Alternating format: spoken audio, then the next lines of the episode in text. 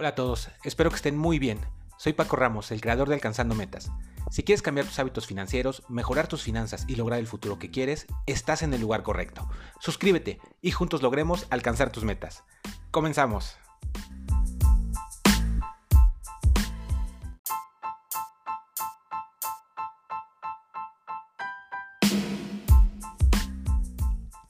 Hola, ya estamos de regreso. Hoy te quiero platicar cómo te afecta la inflación. La inflación es de forma muy sencilla el porcentaje que incrementa el costo de las cosas. Cuánto sube el costo del gas, el súper, la luz, etc. Estos incrementos forman este indicador que nos dice en forma porcentual cómo incrementa el costo de la vida.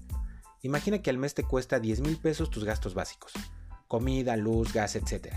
Y la inflación anual es del 4%. Esto quiere decir que el siguiente año tus gastos básicos te costarán 10.400 pesos. Si tu salario no incrementa por lo menos la inflación, no te alcanzará para mantener tu estilo de vida. Por esto los empleos suelen incrementar los salarios. Por esto año con año incrementa el salario mínimo.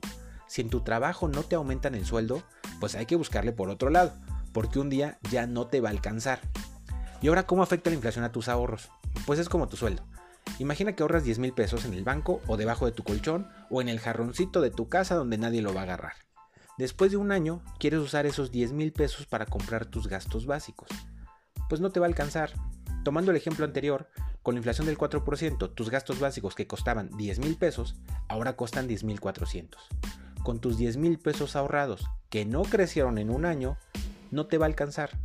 Tus ahorros siempre te deben dar un rendimiento mayor a la inflación para que ganes dinero, porque si te pagan la inflación, pues estás quedando tablas. Tu dinero vale lo mismo y tú estás ahorrando para ganar. En lo que va de 2021, la inflación en México ha sido mayor a la estimada. No nos ha ido tan bien. Se esperaba tener una inflación del 3%, pero ha incrementado más del 5%. En junio fue del 5.89.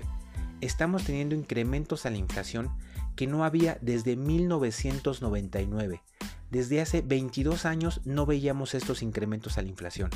Si hoy tus ahorros no te dan un rendimiento mayor al 6%, pues estás perdiendo dinero.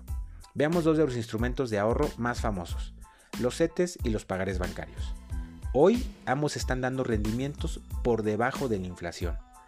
Los CETES están pagando 5.35%.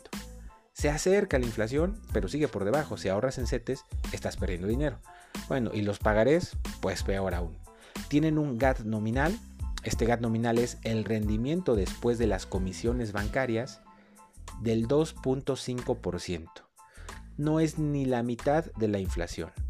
Claro que de tener tu dinero en una cuenta bancaria a tenerla en tu colchón, a tenerla en CETES o pagarés, pues mejor en CETES o pagarés pero hay instrumentos mejores, más fáciles de utilizar y que te dan rendimientos mayores.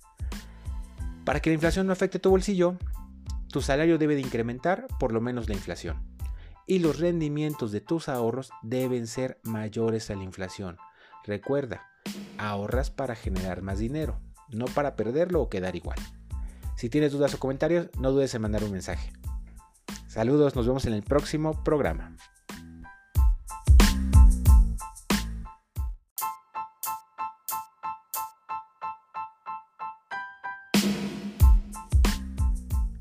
Esto fue todo por hoy. Nos vemos en el siguiente capítulo. Comparte este podcast y ayuda a alguien a cambiar su futuro. Recuerda, si tienes dudas sobre otros temas financieros o quieres empezar a ahorrar y no sabes por dónde empezar, mándame un mensaje directo por mis redes sociales y platicamos para que construyas tu mejor plan. Me encuentras en Instagram y Facebook como Alcanzando Metas MX o en mi página web www.alcanzandometas.mx. Muchas gracias por escucharnos, cuida tus finanzas y cambia tu futuro.